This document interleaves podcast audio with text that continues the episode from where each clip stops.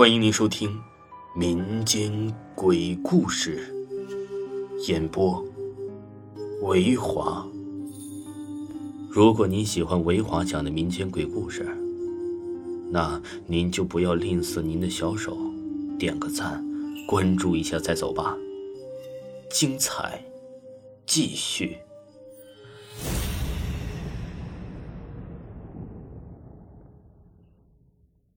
老宅，本故事纯属虚构。很小的时候啊，具体几岁记不清了。刚会说话，我路都走不稳。老家农村，妈妈抱着我去另一家串门，途经一处老宅子，很久没人住的老宅子了。这是一层红砖平房，老式的玻璃窗户，三间连成一排。外面围成了一个木质篱笆的小院子，正值秋冬交接，小院子里是一片荒凉，枯草丛生。妈妈迎着怀抱着我，我的头冲后，我就看到了老宅子的窗户里有两个穿着古代戏服的人。这男的呀，穿了一身青衣；女的穿了一身红衣服，就跟大戏里唱秧歌似的一样的。他们呢，也都是满面脂粉，看起来就让人不寒而栗。尤其是穿着红衣服的女子，他们俩也不说话，也不动。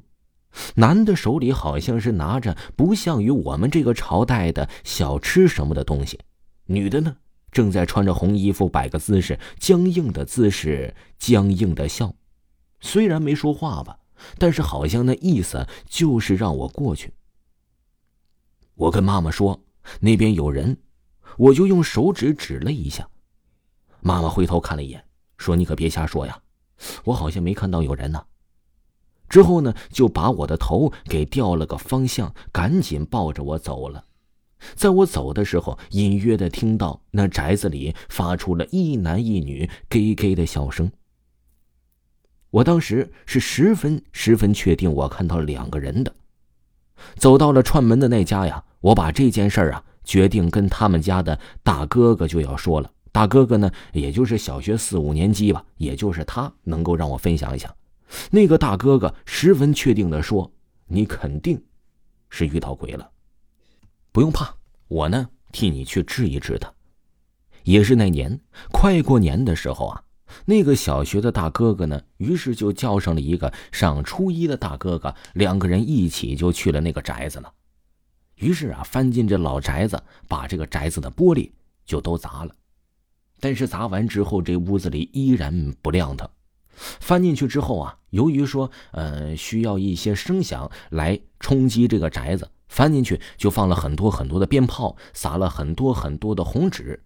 鞭炮响了之后，红纸。也撒了之后啊，于是我们又大喊大叫了好一阵感觉这个屋子还是那么的阴森恐怖。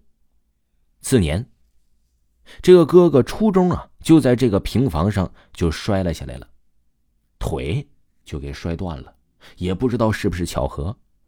讲一下啊，这一层平房呢，其实不过三米，一点也不高，但是腿就摔断了。这个小学的呢，在这个铁路上玩的时候啊。竟然被火车给撞死了，这个头啊都找不到了。据说呢是正好在这个铁路上玩，突然就来了一辆火车，好像是不受控制一般，就给头碾过了。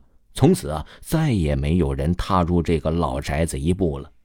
后来呀，这个老宅子呢被人给翻修了，盖了三层楼，重住了，里面的人呢倒也相安无事了。好像据之前说。这个宅子放过鞭炮，也叫喊过、撒过红纸，可能这个宅子就没有那么灵了。这么多年了，长大后啊，也给妈妈讲过这个故事。农村比较迷信，妈妈呢就带我去这个红庙了，找了个祖师爷，认了个干儿子。每年过年回家呀，都要上香。那个山很高，香火很旺。从那之后啊，就再也再也看不见这些东西了。故事不算特别吓人，不过是真的。特别是那两个古代人的表情，现在想一想都一清二楚。听众朋友，本集就给您讲完了。如果呢没有听够维华的专辑呢，维华新出了一个玄幻类型的免费的专辑，相信有很多听友都没有看到本部专辑啊。呃，由于呢本部书是免费的，维华呢也没有特别推广，但是绝对是给听友每个人的福利。有喜欢的听友一定要去听一听，在账号下就可以看到，名称叫太极阴阳道。喜欢的朋友一定不要错过。